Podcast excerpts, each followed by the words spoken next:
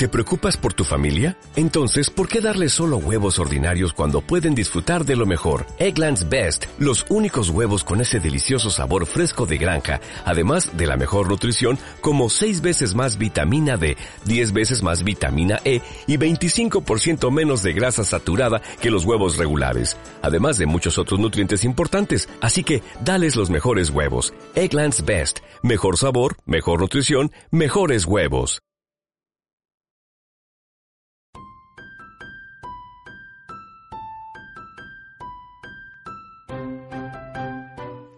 Hacemos Podcast, el podcast de CD Comunicación y hacemos cosas sobre innovación en sectores tradicionales.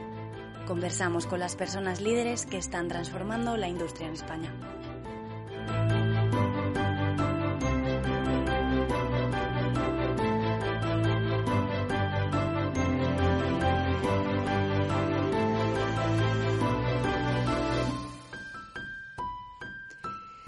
Aunque se fundó en 2018, Inopork tiene sus orígenes en la década de los 70, con la constitución de una de las primeras sociedades del grupo dedicada a la cría y reproducción del ganado porcino. Inopork es una empresa de origen familiar 100% segoviana y dedicada a la producción de ganado porcino, a la fabricación de pienso y a la comercialización de productos y servicios zoosanitarios, además de soluciones tecnológicas que buscan un enfoque global en la producción. Inopork apuesta decididamente por la innovación en un sector originariamente muy tradicional. Para ello cuentan con un equipo humano excelentemente formado en continuo aprendizaje y altamente comprometido con el proyecto. En este episodio de Hacemos Podcast, Jorge Cocero, director del área cárnica de CD Comunicación, charla con Miguel Antona, director general de Innopork, para conocer más a fondo cómo es esta empresa, todo lo que hace y los retos que tiene por delante. Bienvenidos a una nueva edición de Hacemos Podcast. Hoy nos acompaña Miguel Antona, director general de Innopor, una empresa dedicada a la producción de porcino y de fabricación de piensos para animales, y radicada fundamentalmente en la provincia de Segovia. Buenas, Miguel, ¿cómo estás? ¿Qué tal?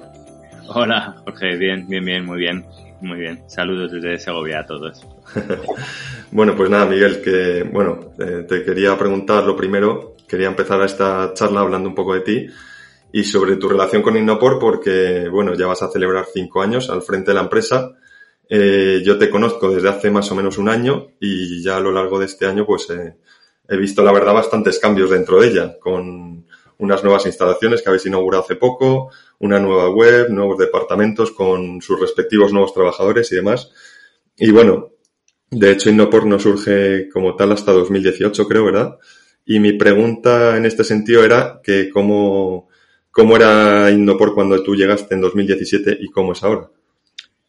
Eh, bueno, pues, eh, pues Innopor para, para empezar es una, es una empresa familiar que tiene 40 años de vida. Eh, eh, y bueno, pues eh, para responder así rápidamente a lo que es a lo que es la pregunta, aunque luego hablemos un poquito más de la empresa, lo que te puedo decir es que eh, lo que yo me encontré o lo que yo vi cuando cuando entré a la empresa o cuando volví a la empresa, porque yo inicialmente cuando estudié la carrera, pues hace ya unos cuantos años, eh, lo compatibilicé con el trabajo en la empresa familiar. Lo que ocurre es que bueno, pues posteriormente un poco por, por bueno, pues no sé, por, eh, por mi ánimo de emprendimiento, por mi ánimo de independencia o por, bueno, lo que son las empresas familiares, que te apetece también volar un poco fuera, he estado 16 años en otros negocios. Y entonces yo volví al negocio familiar, como os comentaba, pues hace cuatro, cuatro años y medio aproximadamente, y lo que encontré, pues es una, una empresa eh, compuesta, pues, eh, por, por en torno a 30 personas, 35 personas que, bueno, pues que se esforzaban diariamente y que se esfuerzan diariamente por, por eh, navegar en un sector muy complicado que es el de la producción porcina, eh, que principalmente estaba eh, liderada por mi padre, que es la, la persona que de alguna manera heredó eso, eh, bueno, pues esa producción inicial que hacía mi abuelo hace 50, 60 años, pues como se solían hacer las cosas entonces, que era con los cerdos en casa, comercializándolos, llevándolos por caminos de un pueblo a otro, con ese tipo de cosas. Mi padre cogió ahí eh, un poco la, la, batuta del negocio y él le dio eh, bueno, pues una visión distinta y, y, bueno, pues lo lo ha, estado liderando y ha estado gestionando el proyecto durante muchos años de una manera bueno, pues seguramente pues muy verticalizada, ¿no? Al final de hombro orquesta, haciendo de todo y, bueno, pues en base a mucho trabajo, mucho esfuerzo, eh, mucho tiempo, mucha dedicación, con un equipo de gente, de personas profesionales, eh, bueno, pues veterinarios. Mi hermano Pablo entró en el negocio, que es, veterinario también, y bueno, pues según acabó, acaba, según acabó la carrera y, y, bueno, pues ahí han estado mano a mano junto con, con trabajadores que a su vez algunos de ellos eh, son, son socios. Eh, pues como decía, eh, trabajando en este sector que es muy complejo y que sobre todo le sobrevenían pues muchos cambios que estamos que estamos viviendo, de muchas más exigencias de las que ha habido en los últimos 30 años. Yo creo que que en los últimos 5 cinco, 8 años pues eh, se han multiplicado de manera exponencial las exigencias no solo eh, legislativas sino sociales eh, y de todo tipo y esto bueno pues requiere bueno pues una importante transformación de las empresas que es lo que de mm. alguna manera entre todos hemos intentado hacer en Innoport en estos últimos años Claro, claro, que es, es, lo que se ha notado ya cuando has entrado, seguramente tú a lo mejor le has, has dotado de, de una cierta modernidad, ¿no? Que a lo mejor le faltaba a lo mejor en los últimos años a raíz de todas estas nuevas exigencias y estas nuevas normativas, seguramente. Bueno, suele, suele ocurrir, suele ocurrir eh, en todos los ámbitos que, que, bueno, pues que cuando estás acostumbrado a una cierta dinámica dentro de la empresa y día a día, día tras día, día tras día, mes tras mes y año tras año, eh, pues eh, estás viendo los mismos entornos y los mismos escenarios, hay veces que no te das cuenta de determinadas cosas, es, es habitual. Y bueno, en mi caso particular venía de otro sector, de otros sectores totalmente distintos y bueno, pues eso yo creo que me, de alguna manera bueno, pues yo creo que nos ha enriquecido a todos dentro de la empresa en cuanto a que hemos, hemos eh, bueno, pues, eh, incorporado eh, bueno, pues determinadas visiones que no eran tanto de, del sector o de lo que al menos estamos viviendo dentro de la empresa familiar, ¿no? Y bueno, eh, pero finalmente esto, eh, aunque puedas venir con una idea, con una visión o con unas ciertas de, eh, líneas de negocio estratégicas, eh, bueno, pues al final tenemos que estar todos alineados, tanto a nivel familiar como a nivel eh, de la empresa en, en, los diferentes departamentos para que ese plan estratégico, ese, ese plan futuro que, en el que estamos trabajando y que estamos abordando paso a paso, eh, bueno, pues eh, florezca y vaya como tiene que, vaya como tiene que ir, ¿no? O sea, es decir, no, no sirve de nada que venga alguien eh, de fuera, en este caso, como podía ser yo, con un poco la mente fuera de la caja, que es como se suele decir, que estaba en otras cosas, eh, si luego desde dentro de la organización y principalmente mi familia, mi padre, mi hermano, pues no, no hubieran visto que esos cambios, que esos procesos, que esas incorporaciones de, eh, de, bueno, pues de talento, que esa creación de departamentos, que ese apostar por desarrollar nuevas empresas era necesario. Entonces, bueno, al final ha sido una conjunción de todos, de su trabajo, su esfuerzo durante tantísimos años y su experiencia del sector, bueno, pues con ese, con esas nuevas eh, premisas que estamos abordando y que, bueno, yo creo que nos están posicionando eh, bien, nos están posicionando relativamente bien para, para el escenario futuro eh, en lo relacionado con, con nuestra actividad. Que estabas hablando de, de, tu abuelo y de tu padre, entiendo que el fundador de la empresa fue tu abuelo entonces, ¿verdad? Sí, bueno. Tú eres la, la, tercera generación que lidera. Sí, me lo suelen preguntar. ¿Eres segunda? ¿Eres tercera generación? Pues no tengo idea, sinceramente, si soy segunda o tercera exactamente, porque mi abuelo pues era comerciante y comerciaba muchas cosas, pero también producía animales. Pero es que en esa época eh, pues todo el mundo tenía un cerdo, dos o diez en casa. Claro. Eh, yo, eh, si, si es mm, si es por la mentalidad emprendedora y por el ánimo de, de, hacer cosas distintas y de meterte en líos, soy tercera, porque mi abuelo ya lo hacía. ¿Vale? Eh, sí que es cierto que lo que es el crecimiento dentro del, de, bueno, pues de la actividad, el dimensionamiento, el hacer las granjas fuera de lo que era la propia casa, eh, la fábrica de piensos y tal, bueno, pues eso sí que fue eh, una, un esfuerzo y una visión emprendedora importante por parte de, por parte de mi de padre. Tu padre ¿no? claro. O de, bueno, pues de los compañeros que, que le han acompañado, pero principalmente, principalmente de, de mi padre. Entonces, bueno, eh, segunda, tercera, segunda y media, sí. Sí. sí. que es complicado definir, ¿no? Sí. Bueno, te quería comentar también, te quería preguntar sobre, un poco siguiendo con el tema de la empresa, eh, era un poco por aclarar a nuestros oyentes, porque si entran en, en vuestra web, eh, podrán ver, como me ha pasado a mí, que hay un paraguas de, de, de subempresas bastante amplio y mm. quería que nos explicaras un poco sobre ellas y cómo han ido surgiendo a lo largo de, a lo largo de este tiempo. Bueno, pues eh, como, como os comentaba, eh, lo que es la base de la, la producción porcina la, la, ha ido desarrollando mi padre en los últimos años junto con la, con la fábrica de piensos que se llama Nutriganse. Esas son dos líneas muy importantes.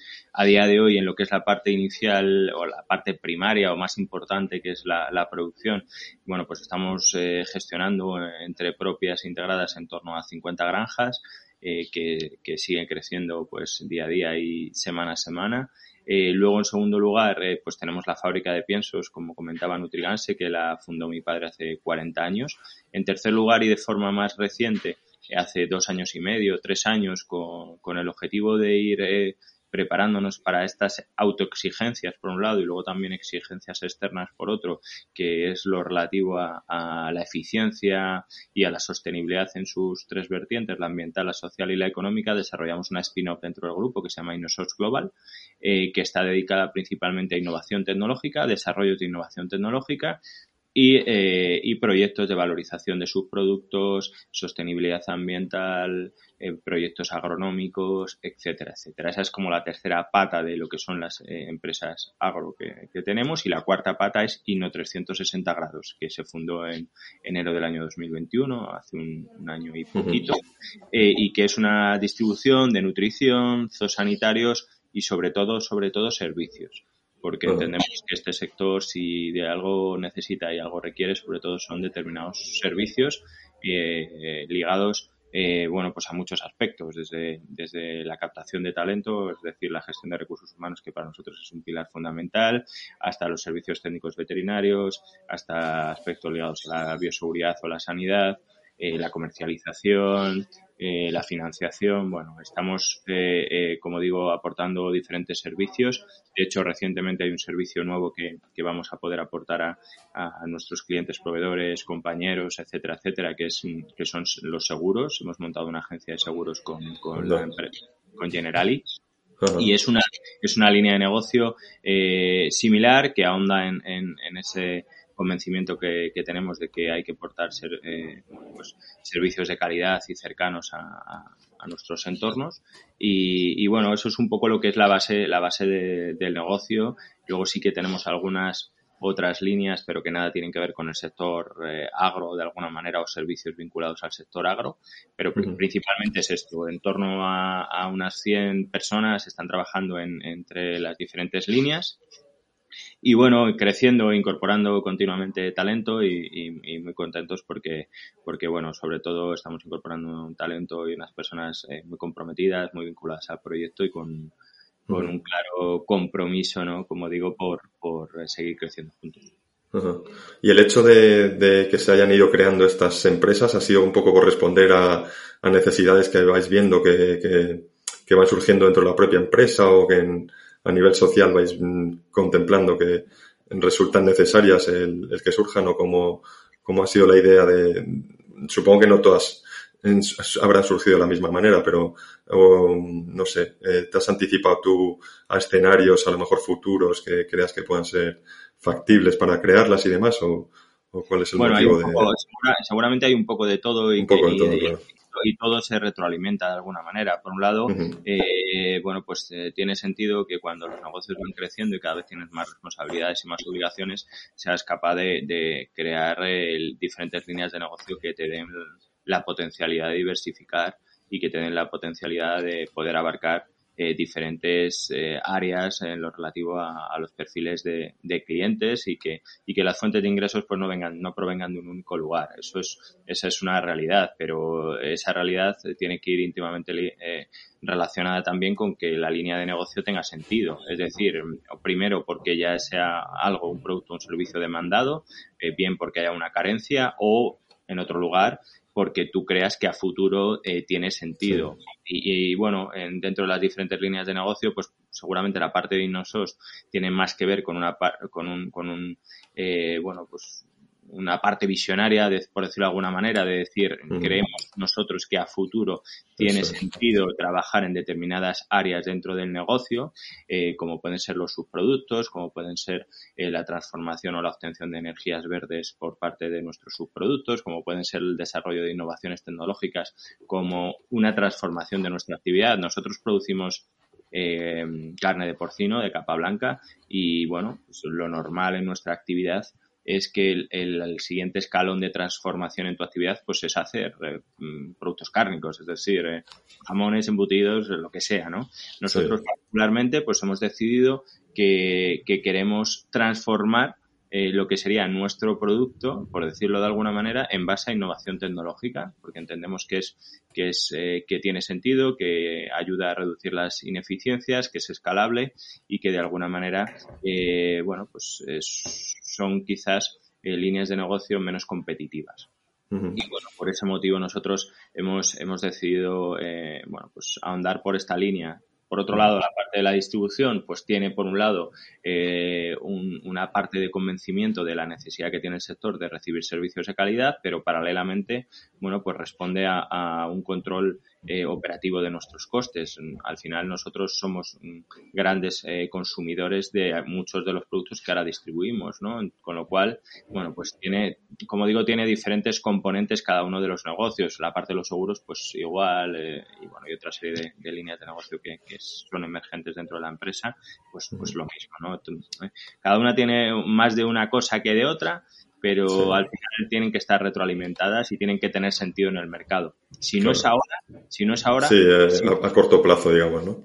En futuro, sí. Eh, te quería preguntar también un poco, cambiando un poquito de tercio, también que me comentaras un poco sobre los valores eh, fundamentales que sustentan a Innopor, que, que los mencionéis habitualmente, pues, pues es uno de vuestros baluartes, digamos, ¿no?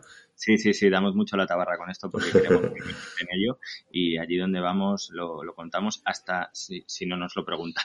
vale, también lo eh, eh, sí, y además está muy relacionado con lo que he comentado antes, ¿no? Nosotros hace, pues eso, cuando, cuando nos sentamos en la mesa para reformular lo que queríamos ser de mayores o de más mayores y a decir cómo íbamos a llegar allí y cómo nuestro sector iba a poder ser sostenible no solo en lo ambiental y lo social, sino en lo económico a futuro, eh, decidimos eh, eh, bueno, pues inicialmente reformular el concepto cliente, eh, porque entendíamos, entendíamos que, teníamos eh, que cambiar el orden, el orden de prioridad de lo que nosotros entendíamos por, por cliente y porque a cualquiera que preguntes en cualquier empresa que preguntes por, por qué entiende por cliente pues te dirá seguramente que un cliente eh, es aquel eh, eslabón final de la cadena en el cual, bueno, pues es el que te otorga las ventas y te otorga los beneficios, etcétera, etcétera, ¿no? Nosotros, eh, como, como te digo, lo reformulamos y entendimos que en primer lugar nuestro cliente eran nuestras personas, nuestros trabajadores, en segundo lugar nuestros clientes son nuestros animales, es decir, eh, bueno, pues eh, que, son el medio para el fin, es decir, para poder llevar la alimentación al, mercado, que es lo que nosotros hacemos, particularmente proteína animal. En tercer lugar, nuestro cliente eran los stakeholders, los colaboradores, los proveedores, etcétera, etcétera. Y en cuarto lugar, eh, estaba el cliente final. Y siempre que nos han preguntado, oye, ¿qué sentido tiene que el cliente final sea el cuarto cliente? Bueno, pues nosotros lo tenemos clarísimo y es que si cuidamos los tres eslabones de la cadena, los tres primeros clientes, que son las personas, a los animales y los stakeholders, el cliente final siempre va a obtener lo que pida en tiempo y en forma. Y, los diferentes cambios que exija el mercado los podremos dar en tiempo y en forma. Y con esta premisa de que era para nosotros el cliente, empezamos a, cimentar lo que son los pilares de nuestra empresa, que por, orden eh, de por orden de prioridad por decirlo de alguna manera. El primero son nuestras personas, el segundo es el bienestar animal de, los animales, el tercero es la innovación eh, tecnológica y el cuarto es la sostenibilidad en sus tres vertientes, la ambiental, la social y la económica. Y dentro de estos cuatro pilares empezamos, eh, bueno, pues a, crear eh, ramificaciones de acciones, de objetivos, de cambios de actuación, de líneas de, de actividad, bueno, eh, múltiples, múltiples eh, objetivos que nos marcamos para mejorar en las personas, en los animales, en, en la innovación y en la, y en la sostenibilidad. Y fruto de ello, pues también han surgido los, algunos de los proyectos que, he comentado antes, ¿no? Eh, pero lo que sí que tengo claro es que nuestra decisión más acertada, y no significa que antes no se hiciera, pero ahora se ha hecho de una forma eh, más potenciada ha sido apostar por las personas. Es decir, eh, ser conscientes de que, de que, bueno, pues en nuestra actividad mueve grandísimos números, que seguramente el, coste social, de, el coste humano es relativamente pequeño, pero es el factor determinante para que las cosas vayan bien. ¿Vale? Eh, nosotros conocemos múltiples granjas con, que tienen muchos años, 30, 40, 50 años, que tienen datos productivos eh, eh, tremendamente superiores a granjas último modelo. ¿vale? Y, con todas las inversiones económicas del mundo. Y esto solo hay un factor determinante sobre los demás, que es el factor manejo, el factor personas. y, bueno, pues nosotros bajo ese precepto empezamos a, trabajar de muchas formas. En primer lugar, cambiamos el sistema de selección que teníamos, porque antes pues incorporábamos personas a la empresa pues pues bueno, pues lo típico, tienes una persona dentro de la empresa con cero vocación que te presenta a su primo que tiene menos vocación que él y, y incorpora, ¿vale? Y bueno, pues eso así es muy difícil, ¿vale? Entonces empezamos a hacer selección por competencias. Yo particularmente he estado tres años haciendo todas las entrevistas de selección de personal, pues no sé, habré hecho 200 porque se han incorporado 40 personas en los últimos cuatro años y lo primero que hacía pues era explicarles que para nosotros lo importante es la actitud, por encima de que conozcan, de que tengan actitud de que sepan o no sepan hacer lo que, lo que se supone que les vamos a pedir. Para mí era importantísimo explicarles el proyecto, que supieran que para nosotros eh, la toma de datos era muy importante y que iban a entrar todos con un teléfono móvil, que supieran que nosotros a los animales les cuidamos y no otra cosa, que supieran nuestra función en, en en, el entorno empresarial y social. Bueno, explicarle lo que es el proyecto. Y yo cuando veía a la gente y veía que se le iluminaban los ojos cuando se hablaba del proyecto, pues sabía que esa persona era.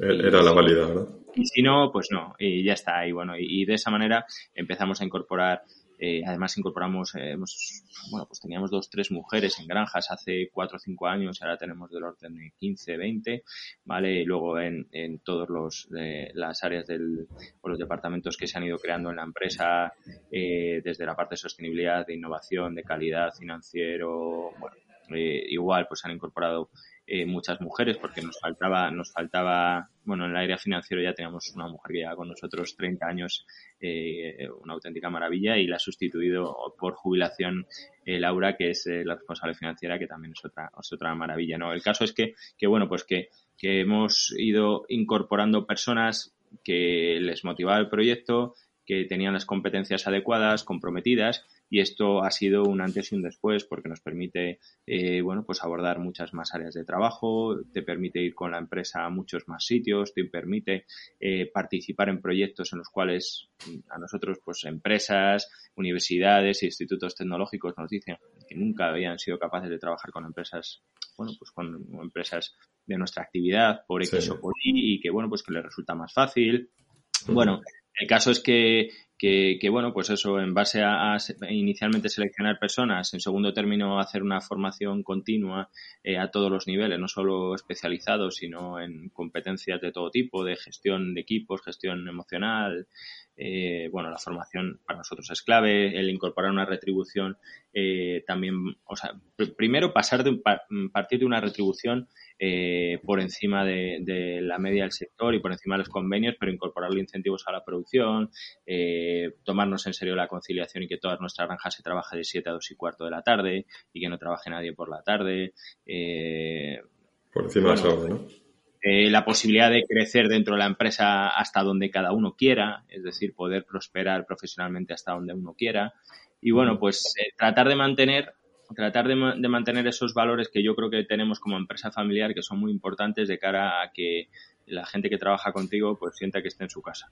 Esa es la, esa es la, la, base, ¿no? Y a partir de ahí pues consigues tener gente en granja que cuida a los animales, que saben que son eh, muy importantes eh, y que su bienestar es fundamental para que nuestra actividad prospere y porque además creemos en que los animales cumplen una función importantísima y tienen que estar bien mientras les cuidemos, ¿vale? Y hay que invertir mucho porque estén bien y gracias a eso pues puedes desarrollar eh, implantaciones en, innovación porque te ayudan a que a probar las cosas y ver si funcionan o no. Gracias a eso tienes más cuidado con todo lo ligado con la sostenibilidad. Es decir, para mí la base de todo son las personas. Es así. Parece que, es algo de perogrullo, ¿no? Porque al final somos personas. Pero, pero parece de perogrullo, pero no lo es, ¿vale? Hay que, hay que ser conscientes de que, de que si la, gente que trabaja en la empresa lo vemos como, como un coste y no lo vemos como una inversión en todo, inversión en el negocio, inversión en valores, inversión en, el proyecto, pues, eh, pues vas mal encaminado. Sí, sí, está claro. esos son un poco los pilares y a raíz de ahí, pues eh, es en lo que hemos ido trabajando estos años y seguimos trabajando. Nos queda mucho por hacer, claro. Pues te quería también un poco, a raíz de esto que estás comentando, pues que estas, estas cuestiones en general, tanto el tema del valor de los equipos, eh, bueno, no te voy a decir todo lo que me has comentado, pero que son realmente cuestiones pues están muy vinculadas a, las empresas modernas y, bueno, pues a, temas más actuales eh, y que está me llama la atención porque está bastante ligado también a una promoción que hacéis de manera incansable sobre la vida rural. Y de hecho, bueno, tuvisteis a final del año pasado una campaña en este sentido con el lema Be Rural My Friend, que a mí personalmente me ha parecido además un lema muy conseguido para promocionar este estilo de vida y, sobre todo luchar contra el tema de la España vaciada. Y bueno, eh, lo que te quería preguntar en este sentido es que cómo se conjugan estos aspectos así tan innovadores como los que estamos hablando con una vida tradicional como es la vida del campo y los pueblos y la promoción de este estilo de vida así como más, eh, pues ya te digo, más, más, eh, más tradicional. Pues eh, bueno, me parece que es súper fácilmente compatible, ¿vale? ¿Por, ¿Por qué? Pues porque, bueno, pues ya sabemos todos lo que, lo que significa eh, convivir con, con, un pueblo, sabemos todo lo que te aporta positivamente, sabemos que tiene limitaciones, igual que tiene limitaciones vivir en la ciudad, ¿no?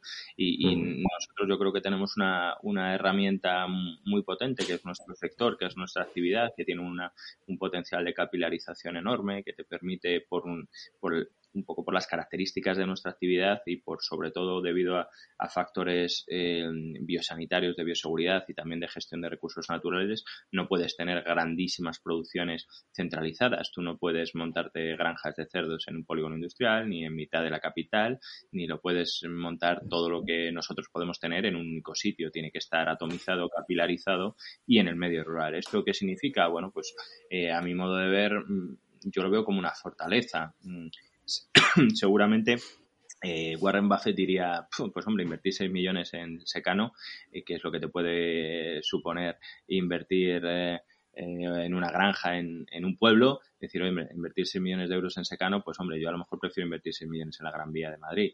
Pues sí, efectivamente, pero nuestra, nuestro sector y nuestra actividad tiene esa idiosincrasia, tiene que estar en el medio rural, y, esto significa, para bien del medio rural, pues que va a llegar mucha inversión, que se van a generar puestos de trabajo, que se va a generar una, unas sinergias con muchas actividades eh, eh, dependientes de alguna manera de nuestro sector, del sector porcino, y entendíamos que, que son tantísimas las sinergias de nuestra actividad con, con el medio rural y, y ambas dos necesitan con tanta premura ser potenciadas y, y, de alguna manera ser respaldadas, que, bueno, pues que un lema como el Be Rural My Friend, pues, pues eh, eh, yo creo que respaldaba mucho nuestra, nuestra mentalidad de, de, que en el pueblo se puede vivir muy bien, sea de manera continua o sea de manera temporal. Nosotros particularmente el 80%, 80 o 90% de nuestra gente eh, vive en los pueblos, ¿vale? Más grandes, más pequeños, pero viven en los pueblos. Eh, y de hecho, en muchas ocasiones eh, se incorporan personas a trabajar con nosotros e intentamos que sean de los pueblos cercanos, porque pues, nos parece que tiene sentido y que es un eh, es bien para todos, ¿no? y bueno, pues nos parece, como, como te comentaba, que se retroalimentan muy bien y que es, bueno, es bueno hacer mucha pedagogía de lo que es el medio rural y es bueno hacer mucha pedagogía de lo que es nuestro sector, porque, bueno, pues como bien sabes, eh, bueno, pues hay mucha, hay, mucho mantra que, se repite de forma continua y que poco tiene de cierto y de veraz y que de normal se repite o, se, se, cuenta por personas que poco conocen a nuestro sector y nuestra actividad. Entonces, nosotros los que realmente lo conocemos tenemos la obligación moral eh, de contar realmente lo que hacemos, cómo lo hacemos y de qué manera lo hacemos. Y, no, y no contarlo pensando que somos los mejores del mundo y que no se puede hacer mejor de lo que lo hacemos, que va, si aquí hay muchísimo camino, hay muchas cosas por hacer, hay mucha tecnología existente por aprovechar para cada vez ser mejores, hay mucho trabajo, pero eh, vamos a partir de premisas ciertas y vamos a partir de la realidad. Y yo creo que, bueno, pues que esa campaña que se ha ido, como, como comentabas, articulando muy ligada al medio rural y a, lo que el sector aporta al medio rural, pues creemos que tiene, que tiene mucho sentido. Sí, sí. Eh, no, desde luego, y además, eh, otra pregunta a colación de esto que me estás comentando. Eh, al ser toda la gente de poblaciones cercanas y tal, ¿costó de, alguna manera introducirles en esos valores de innovación, bienestar animal, estas ideas que digamos eran un poco más modernas o que quizás en ciertos ámbitos cuesta un poco más que entren en, o que sean entendidas? O... Sí, sí, sí, sí, sí. A ver, eh, bueno, pues eh, no es fácil. A ver, no es lo mismo eh, incluir o incorporar un, bueno, pues el manejo de un fluido de un software en una empresa del sector primario que en una startup tecnológica, porque las personas que trabajan en cada una de las dos actividades o negocios, pues son perfiles distintos. Pero yo creo que en el momento en el que eres consciente de que ah, es algo es, necesario, que esta tecnología, que esta gestión de la información, que esta incorporación de desarrollos tecnológicos son necesarios, que van a hacer la vida más fácil a todos, que van a ayudarte a ser más eficiente, y tú esto se lo logras trasladar eh, a, tus personas, les logras explicar cómo va a ser más fácil trabajar eh, gracias a estos sistemas que sin ellos, eh, y luego además intentas hacer una incorporación de estos de esta tecnología o de estos procesos paulatina, eh, pues aprovechándote de, las personas lanzadera o de los perfiles lanzadera, que son aquellas personas que se manejan mejor con estos, con estos recursos eh, y que son capaces de hacer la pedagogía interna entre sus compañeros y nosotros lo hicimos así, poco a poco, eh, buscamos cuáles eran los perfiles pues más tecnológicos o más afines a la gestión de la información o de la tecnología, les explicamos bueno pues, pues estos eh, estas implantaciones que queríamos hacer, eh, que vieran eh, sus bondades y luego poco a poco se fueron incorporando más personas en las granjas que lo utilizaban, hasta el punto en el cual a día de hoy, pues cada persona de, de cada granja, que tenemos en torno a 60, 70 60 personas, sí, más o menos en, en las granjas, eh, cumplimenta en torno a 5 o 6 checklists de procesos diariamente. Estos, de estos 5 o 6 checklists se obtienen en torno a 70 o 80 datos de valor y esto supone aproximadamente en torno a 5.000 datos diarios que nos llegan a, bueno, pues a lo que son las oficinas con los cuales nosotros eh, trabajamos y nos permiten predecir, prevenir y tomar decisiones eh, eficientes en nuestra actividad. Bueno, pues todos estos datos se obtienen con una consistencia de en torno a un 95-96%. Eh, es decir, prácticamente todo el mundo, todo el mundo incorpora eh, toda la información y, hace la gestión de las herramientas de una forma eficiente. Y si hay algún caso particular que eh, por mucho que lo ha intentado, le ha resultado imposible, nosotros confiamos plenamente en el compañerismo y si hay una persona dentro de la granja que tiene la capacidad de ayudarle y de tomar los datos por él, al final lo importante es que la información se recopile. Eh, esa persona que no incorpora los datos particularmente porque bueno, pues tiene una dificultad que no ha podido solventar, bueno, pues seguramente podrá reforzar el equipo en otro área. ¿no? Y, nosotros creemos que al final lo importante es el, el fin, y hay que tratar de que el medio también sea adecuado, pero pero bueno, pues eh, esto también es parte ¿no? de tratar de creer en las personas y de que si una persona lo ha intentado y, no puede, o sea, quiere pero no puede por X o por Y, pues la, la, apoyamos, ¿no? Entonces, bueno, pues como decía antes, mucha pedagogía interna y, y bueno, y ha sido una, eh, una transición, pues piensa que hace 5 o 6 años en nuestras granjas teníamos por las paredes eh, con, con, todos nuestros papeles continuos que salían de MS2 con los informes productivos. O sea que, que el cambio ha sido brutal. Sí, sí, sí, en las granjas, en muchas de ellas, pues tenemos eh, televisiones de 50 55 pulgadas en las cuales hay dashboard de, que obtenemos en Power BI donde se nutren con todas nuestras bases de datos y ahí ellos mismos incluso pueden ver sus datos sus datos productivos ligados y, cómo repercute esto en sus incentivos económicos. O sea, eh, la, la, la, transición ha sido, yo, es, yo creo que ha sido espectacular y estamos tremendamente contentos. Claro, esto también habría sido imposible si no eh, hubiera una creencia firme de arriba abajo y de izquierda a derecha en la empresa de que este era el camino. O sea, si en el momento en el que hay resistencias, eh, si hay fisuras eh, por parte de quien tiene que tomar las decisiones, o sea, no significa que, que no busques caminos paralelos para hacerlo más fácil.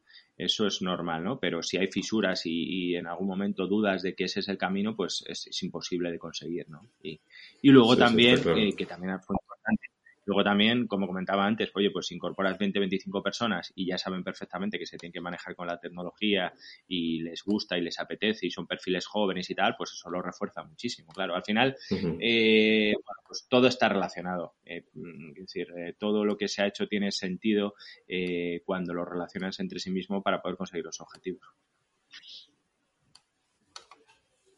Claro, lo que comentabas de tener un buen equipo, que al final es, es básico, en efecto, para, este, para este, afrontar estos cambios tan drásticos. Totalmente. Pues eh, siguiendo un poco también con el tema del bienestar animal que, que estábamos comentando, te quería mencionar eh, que habéis renovado recientemente la certificación de Interpol, que avala las buenas prácticas que realizáis en materia de bienestar animal, y habéis conseguido además ahora recientemente también el sello Welfare, que está también relacionado con el bienestar animal, que está avalado por AENOR y que además cuenta con el respaldo de la Unión Europea. Y bueno, este tipo de reconocimiento significa que vuestros valores, en efecto, no se quedan en el papel, sino que vais muy en serio. Y te quería preguntar un poco qué significan para vosotros la, obtención de esta, esta, serie de reconocimientos. Bueno, de estos sellos pues que avalan vuestro buen hacer. Sí, bueno, como, como has comentado, pues al final no deja de ser un respaldo a lo que, aquello en lo que creemos y en lo que trabajamos diariamente y en lo que estamos firmemente convencidos de que, de que tenemos que seguir creyendo, trabajando y evolucionando.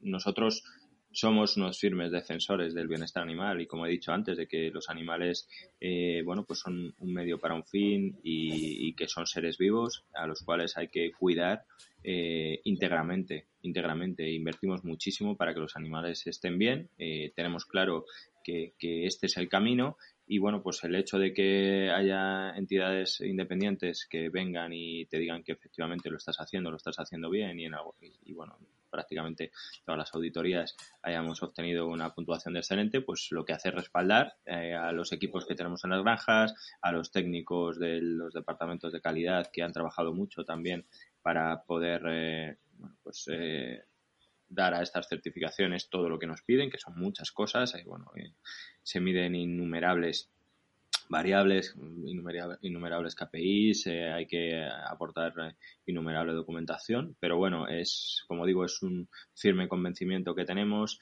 y bueno, pues el hecho de que desde unas entidades externas eh, acrediten lo que nosotros tenemos claro, pues lo que hace es reforzarlo y, lo que hace además es, es eh, bueno, pues que, sigamos apostando fuertemente por, por, por, esto en lo que creemos desde el inicio, que es cuidar a nuestros animales.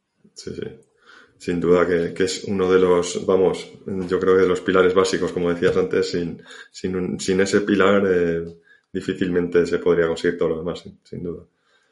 Te quería, bueno, ahora te quería preguntar, eh, cambiando un poco de tema, eh, quería saber un poco, pues, un poco tu, tu, tu análisis, o bueno, tu, más que tu análisis, lo que opinas con respecto a la situación que tenemos actualmente en el sector porque los buenos números que hemos tenido durante el año pasado tiene pinta de que es probable que, no se repitan de la misma forma este año. Y bueno, tampoco te quería también preguntar cómo ves la situación de la industria y cómo le afectan a Innopor, sobre todo las problemáticas que tienen, que tenemos ahora encima de la mesa en lo que se refiere a reducción de exportaciones, sobre todo a China, la subida de precios, la falta de suministros, en toda esta serie de asuntos que, que están de plena actualidad en estos momentos. Bueno, pues eh, es una pregunta compleja y la respuesta es compleja porque la situación es compleja. Eh, eh, a ver, el año pasado sí que es cierto que hemos tenido los tres primeros trimestres fueron relativamente positivos, no, no tanto como podrían haber sido con las perspectivas que habían, eh, o que teníamos previamente, eh, pero el, último trimestre pues fue, fue bastante malo en lo que la producción eh, se refiere, tanto el último trimestre del 2021 como el primer trimestre de, del 2022, bueno, pues cualquiera que se haya dedicado a la producción de porcino ha tenido que estar, ha sufrido eh, unas pérdidas muy importantes por cada animal producido y, bueno, esto ha lastrado de una forma importante, eh, bueno, pues todos los posibles réditos que podía haber en el año 2021. Entonces, la, la, situación del 2021 para mí ha sido, bueno, eh, una buena parte del año eh, confiada y la última parte del año se ha llevado... un poco ahí con dudas ya, ¿no? Una buena parte de todo el, de todo el trabajo que, que hemos hecho. ¿Qué supone? Eh, bueno, pues que, o qué es lo que estamos viviendo, pues pues principalmente estamos viendo cómo, cómo, hay unos costes que nosotros entendíamos que eran fijos dentro de nuestra actividad o casi fijos, que eran, eh, bueno, pues las materias primas se compraban dentro de una, de una escala de precios muy similar a lo largo de, de, todo el año, no había grandísimas variaciones, la energía pues prácticamente era un coste fijo y han pasado a convertirse en unos costes variables y no solo costes variables, sino los costes más variables y más importantes. La materia prima siempre es un coste importante, pero hay un nivel de variabilidad enorme que te permite o que te genera eh, muchísima incertidumbre sobre los escenarios futuros. Eh, entonces, eh, ¿Qué es lo que va a ocurrir? Bueno, pues yo particularmente por las noticias que nos llegan, porque al final tenemos que beber de muchas fuentes, entendemos que hay una mayor escasez de animales y, de proteína animal de, porcino de capa blanca, que es lo que nosotros hacemos, hay mucha más escasez de la que, de la que se, se, estima, no solo por la reducción en, en, los, los países eh, que tenemos eh, por encima, ¿no? Bueno, tanto Francia como Holanda, Dinamarca han reducido de una manera ostensible su producción por el COVID, por la peste en el caso de Alemania, etcétera, sino que en España pues también ha habido problemas y hay problemas biosanitarios eh, relevantes en determinadas zonas que han, que han hecho que, que se ha disminuido de forma importante la producción. Esto unido a que durante el último trimestre, como decía, pues se ha perdido mucho dinero por cada animal y que hay eh, cebaderos que no se han llenado, pues significa que eh, a priori se deberían de mantener unos precios elevados. Eh, ¿Cuál es el problema que también hemos estado viviendo? Pues que una buena parte del incremento de costes que hemos sufrido en nuestra actividad no se han repercutido al cliente final. Eh, de hecho, una buena parte no se han repercutido. ¿Esto qué significa? A mí particularmente me parece que es un error, ¿vale? Porque cuando esos costes eh, son perfectamente eh, justificables, cuando se ve claramente que tanto las materias primas como la energía eh, pues se han elevado hasta, unos límites insospechados y que realmente el incremento de costes no es por ineficiencia, sino por incremento de costes estructurales, no tanto coyunturales, que yo no creo que sea algo coyuntural, sino que yo tengo la sensación de que hay determinados costes que se van a mantener elevados en el tiempo eh, indudablemente tiene que acabar repercutiéndose al cliente final. Porque si no lo repercutes al cliente final, corres el riesgo de cargarte la cadena. Y si te cargas la cadena, pues ya sabemos lo que supone depender de mercados exteriores para determinados productos. ¿Vale? Entonces, eh, bueno, yo creo que, que bueno, pues eh, principalmente a quien le corresponde y quien tiene relación directa con el cliente final tiene que ser consciente de que esto es así. O sea, tenemos claro los que somos productores que al final eh, no debemos de trabajar con grandes márgenes, pero lo que tampoco, eh, porque vendemos commodity, al final es, es, así, no, no puedes trabajar con grandísimos márgenes porque no, no, no tiene sentido, pero lo que tampoco tiene sentido, eh, bueno, pues es estar eh, perdiendo durante mucho tiempo 30 euros, 25, lo que sea, ¿no? Por animal producido. Eso no tiene sentido porque al final, bueno, pues hay posibilidades de que te puedas cargar la cadena, toda la cadena de valor, ¿no? Entonces, bueno, y esto al final, pues es un escenario incierto porque además suele ocurrir que cuando se pierden los precios de referencia y se pierde el valor real de las cosas, pues bueno, pues juegan un papel fundamental, bueno, pues, les llaman, se, llaman o les llaman especuladores, llámalo X, ¿no? Pero son personas o son empresas o son entidades que se manejan muy bien en la incertidumbre, que se manejan muy bien en los escenarios en los cuales, como digo, no hay, no hay unos precios ciertos y ahí, eh, bueno, pues eh, lo que es el resto de la cadena de valor se queda desangelada porque, porque no tienes herramientas para, bueno, pues para poder eh, reducir tus costes. ¿vale? Entonces, ¿qué es lo que viene? Bueno, pues yo creo que, los precios eh, de venta eh, tienen que estar eh, bueno, pues en la línea de lo que estamos trabajando y seguramente algo por encima por la escasez de, que hay en la producción y los altos costes que tenemos que no van a reducirse a corto plazo. Y, y bueno, yo creo que, que al final, bueno, pues el cliente tiene que entender que si todos los costes suben, eh, pues tiene que, tiene que acabar repercutiéndose. Y, luego ahí, en el momento en el que esto se acaba repercutiendo al cliente final, la administración tiene que mover ficha, que muchas veces no mueve ficha en tanto en cuanto el cliente final no levanta la mano. Claro, sí, sí, es verdad. Están ahí calladitos para evitar problemas. Efectivamente. Eh, te quería preguntar también, has mencionado antes el tema de la peste porcina, que es otro de los problemas gordos que tenemos en el horizonte. Y bueno, quería saber también si en Innopor es algo que os preocupa en exceso o tenéis algún plan en caso de que la situación nos empezara a afectar directamente aquí en España. Bueno, pues eh, en el ranking eh, de preocupaciones, eh, para mí particularmente la número uno es la peste porcina africana. ¿vale? está por delante de las materias primas, está por delante de China, para mí particularmente, como digo. Sí, ¿Por qué? Pues bueno, porque al final un problema biosanitario como puede ser la peste porcina africana, eh, pues eh, puede ya desestabilizar eh, hasta términos insospechados lo que la situación que tenemos actualmente, ¿no?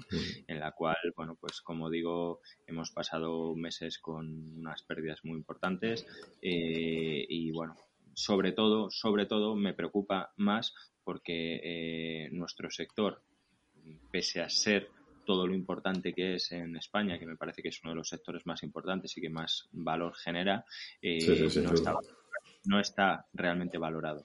¿Vale? Y cuando el sector no está valorado como debería estar valorado, entre otras cosas, por nuestras administraciones, no ponen la no, le ponen eh, bueno pues eh, las ganas y el esfuerzo para poder solventar situaciones en el caso de que se den, ¿no? y, bueno pues podemos ver cómo, cómo tenemos países cercanos, los cuales pues ya se ha trabajado de una forma muy importante en la parte de la regionalización. Claro, claro. En el caso, en el caso de, de, que, de que bueno, pues Francia ha conseguido, si no me equivoco, la posibilidad de regionalizar eh, las exportaciones en el caso de que, de, la, de que la peste porcina africana llegara, que ha llegado. Y bueno, a mí me parece que eso es un hito, ¿no? Y eso es un hito eh, conseguido pues principalmente por una labor diplomática eh, importante. Y esto lo consigues porque, porque sabes que tienes un sector muy importante en el cual hay que trabajar duramente. Que no digo que en nuestra administración eh, de manera particular haya personas, departamentos mm, que, trabajen ¿no? a favor de, poder conseguirlo y sé, que se está trabajando duramente, pero bueno, pues eh, creo que si se le diera mucha más importancia de la que, de la que se le da a nuestro sector, pues eh, estaríamos todos mucho más preocupados y estaríamos mm, seguramente os estaría haciendo una labor eh, negociadora mucho más importante, ¿no? Mm, por si esta situación se da, porque como digo, eh, creo que es el, primer factor preocupante, ¿no? De todos los que tenemos, que no tenemos pocos, o sea, que, que yo creo que es difícil tener más circunstancias complejas a la vez actuando en el mismo momento pero, pero bueno, eh, como digo, para mí es, es la preocupación número uno, el No, pues estoy muy de acuerdo con lo que estás diciendo y bueno, eh, tiene más valor de, de, una persona como tú que estás muy, o sea, totalmente metida en el negocio, pero es que eh, reafirma un poco lo que opino yo también en ese sentido porque me llama mucho la atención que, que realmente no, el tema de la regionalización y este tipo de asuntos no estén en el, en la actualidad diaria de, del sector constantemente, porque es que es un, es un asunto de una preocupación enorme, vamos, como tengamos aquí un caso de peste y tal, la que se puede liar es que, vamos, lo, lo que tú dices, lo que ya, lo que faltaba ya, sería tremendo. Y me llama mucho la atención que no, que no haya un, un mayor, no sé, aunque simplemente sea a nivel comunicación, que se hable más del asunto, que, que esté más en, en el día a día de, de la actualidad del, sector, porque es que parece que, es un problema ahí como que les afecta, como que está lejos y es que lo tenemos ahí al lado. Como que cualquier día tenemos cualquier problema aquí. Eh, exactamente, a ver, se está haciendo, se está haciendo un esfuerzo eh, importante por parte de las organizaciones, eh, bueno, pues tanto Amprogapor, Interpor o incluso el propio MAPA, ¿no? Por, por informar de manera continua a todos los productores de la, de la importancia que tiene eh, pues cuidar el, quién viene a las granjas, eh, mm, qué alimentos se meten en las granjas cuando tienes personas trabajando que son de otras nacionalidades, eh, si están fuera. Bueno, hay muchísimos factores que, que, se están informando continuamente para tenerlo controlado todo lo posible y, y reducir reducir eh, las posibilidades de que ocurra, pero es que es esta es una situación tan compleja, es una situación tan compleja, eh, hay tantos, tantos, mm, tantas fisuras, hay tantos eh, vías de entrada que es tremendamente complicado, tremendamente complicado. por mucho que haya esfuerzos uniformes, unánimes y potentes, que tampoco los hay, ¿vale? De poder, de poder eh, bueno, pues asegurarte que no entre. Entonces, si hay altas posibilidades de que en un momento determinado pueda entrar la peste porcina africana, que a mi modo de ver eh, las hay, eh, pues es que yo creo que, el trabajo improbo a lo que habría que dedicarlo o dedicar el tiempo es a conseguir que los productores puedan seguir comercializando gracias a la regionalización, sobre todo con mercados exteriores que para nosotros son fundamentales y que de alguna manera, eh, si no se consigue esa posibilidad de regionalización, eh, es que no vas a poder comercializar con ellos. Claro, claro, es que, te, destrozan por completo.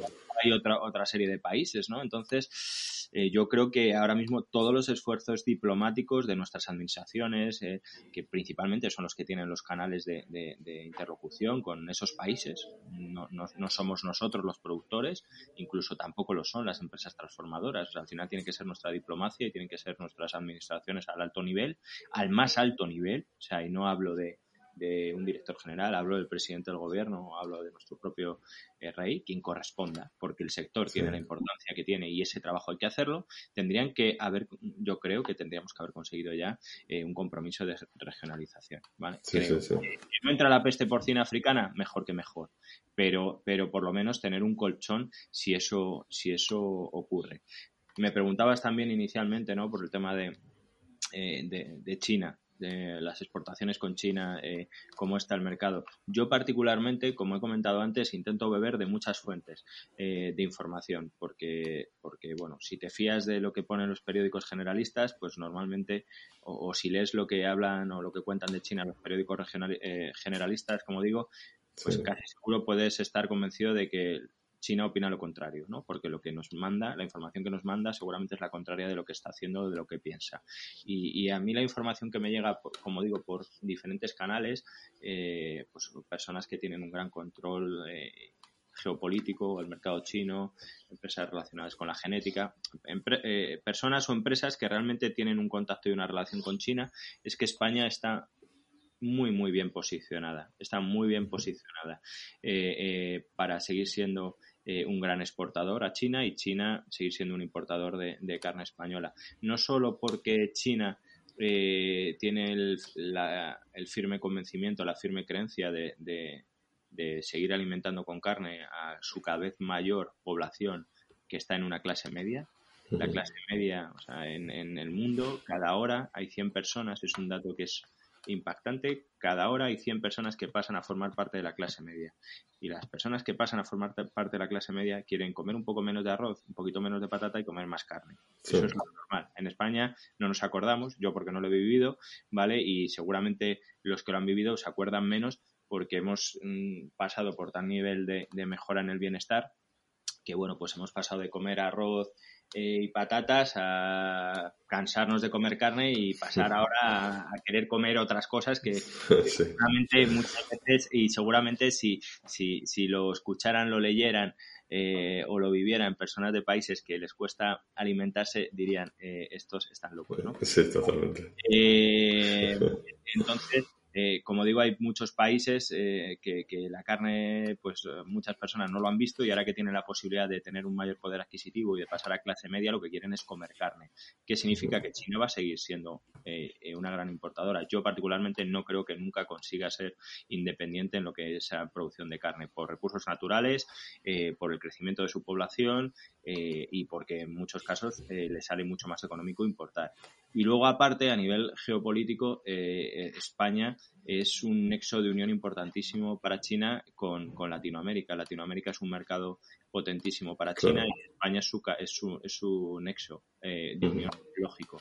Con lo cual, yo particularmente eh, creo que, que, vamos a seguir siendo un buen, un buen proveedor de China y por eso no me preocupa tanto. ¿vale? Me más otras cosas. Sí, lo del tema del, de lo de la peste, claro. Que, en efecto habrá que cruzar los dedos para que nunca pase nada, porque si no, a ver qué pasa, en efecto. Efectivamente. Y luego además, y luego además, eh, lo más importante de todo, porque si no lo demás no se sostiene, es que somos muy buenos produciendo. Eh, produciendo somos muy buenos y tenemos una, una industria transformadora buenísima. Eh, buenísima, muy competitiva, que tiene una capacidad comercial espectacular eh, y bueno, al final los chinos no son tontos, saben a quién comprar. Bueno, y cuando te hablo de los chinos, te hablo de, todos los países. Sí, de todos los países a los que exportamos, ¿no? El mercado, el mercado no. Bueno, hay veces que tiene, puede, tener, puede tener otra serie de tintes, pero lo, lo normal es que se mueva por competitividad. Y, en, eso yo creo que España ha hecho las cosas muy bien, eh, tanto la producción como la transformación eh, y la distribución y yo creo que, bueno, pues que mientras sigamos así y nos ayuden a que sigamos siendo así e incluso a mejorar, pues no tenemos que tener miedo a, poder seguir exportando, creo. Sí, sí, sí, sin duda.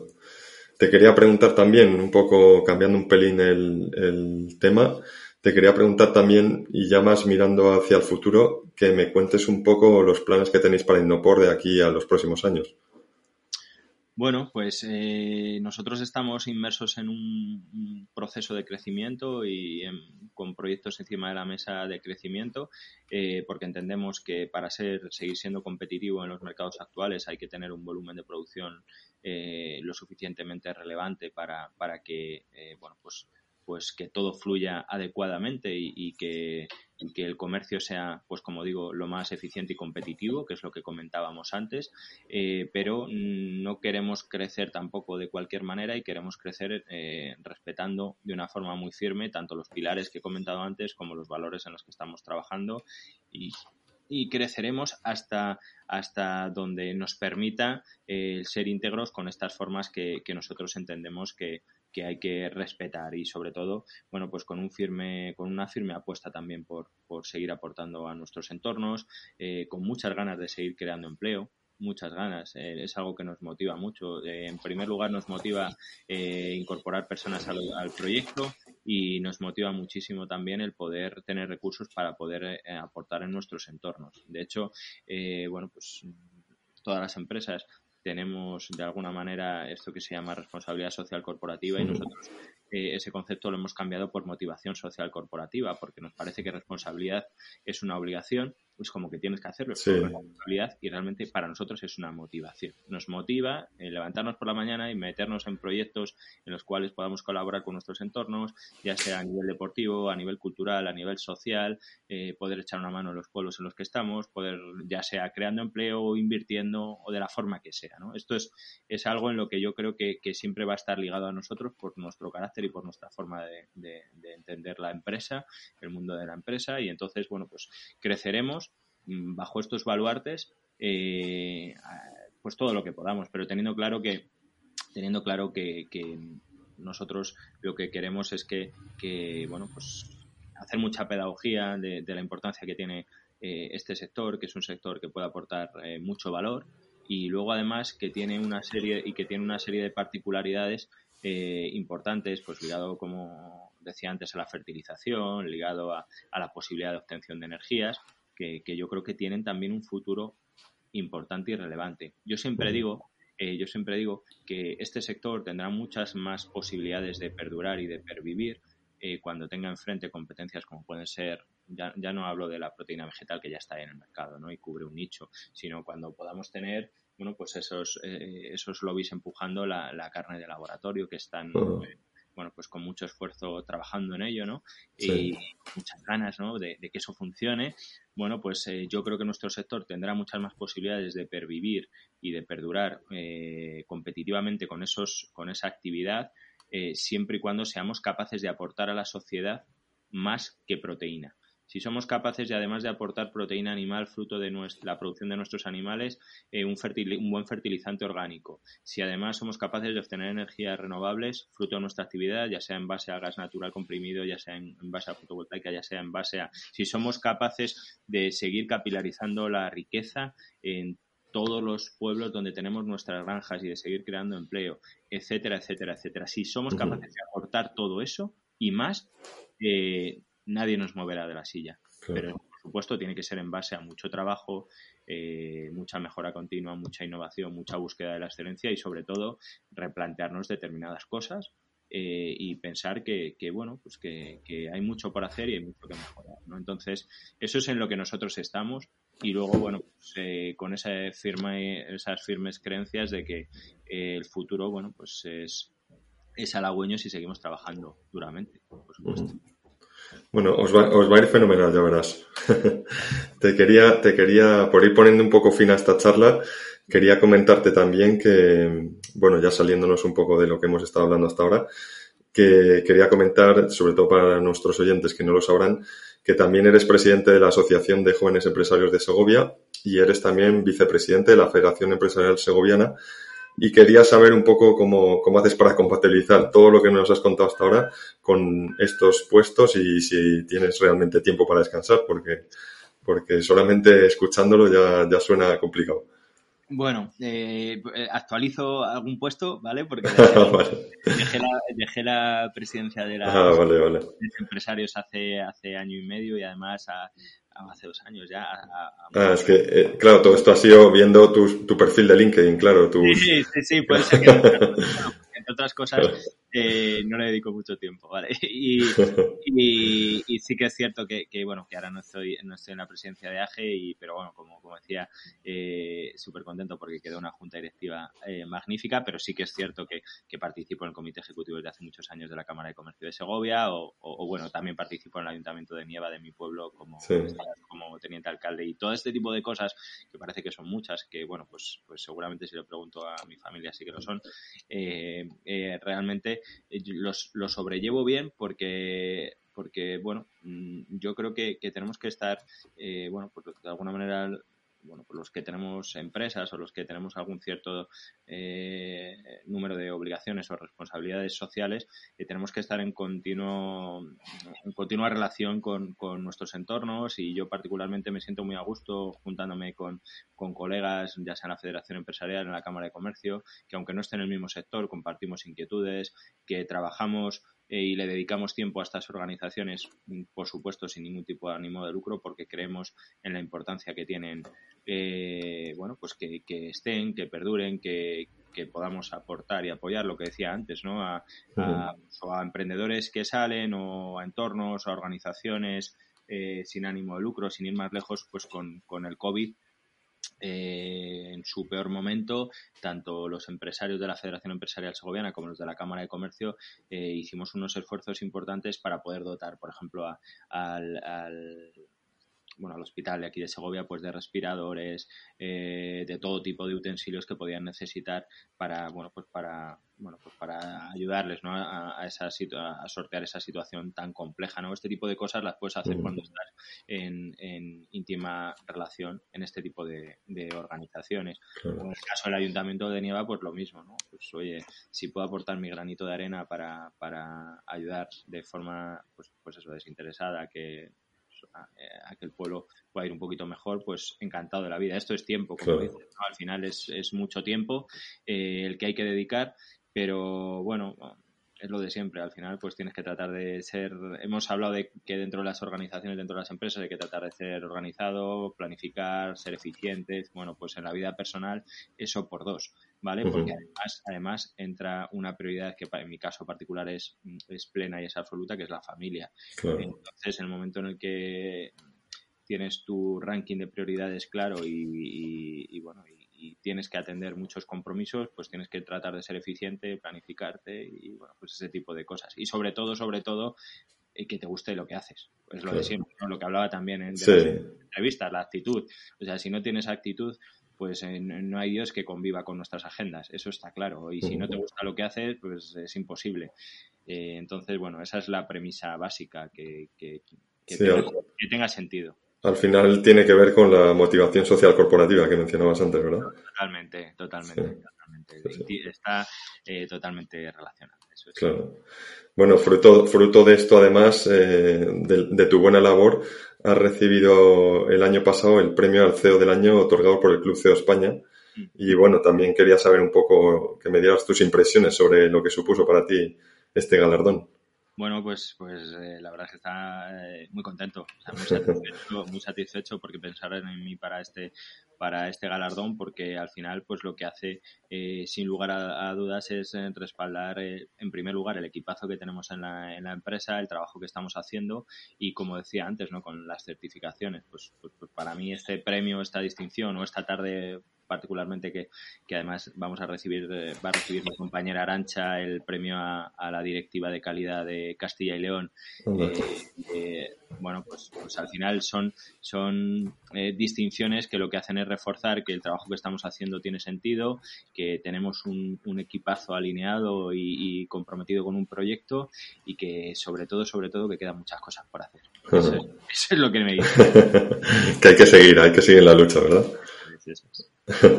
bueno, pues nada, Miguel, hemos llegado ya al final del tiempo y simplemente decirte que, pues que ha sido un placer tenerte como protagonista de nuestra nueva edición de, Hacemos Podcast, que ha sido un gusto poder charlar contigo estos minutos.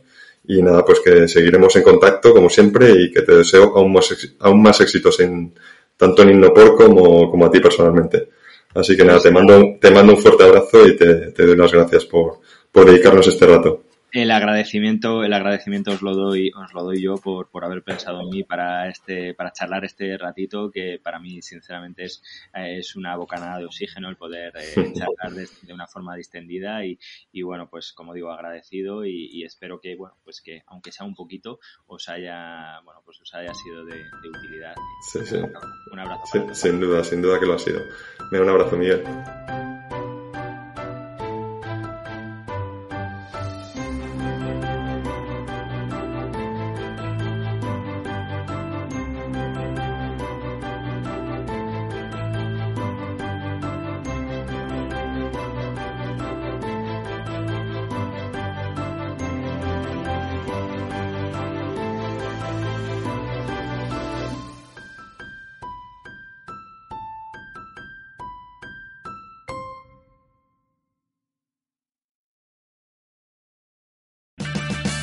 Purchase new wiper blades from O'Reilly Auto Parts today and we'll install them for free. See better and drive safer with O'Reilly Auto Parts. Oh, oh, oh, O'Reilly Auto Parts.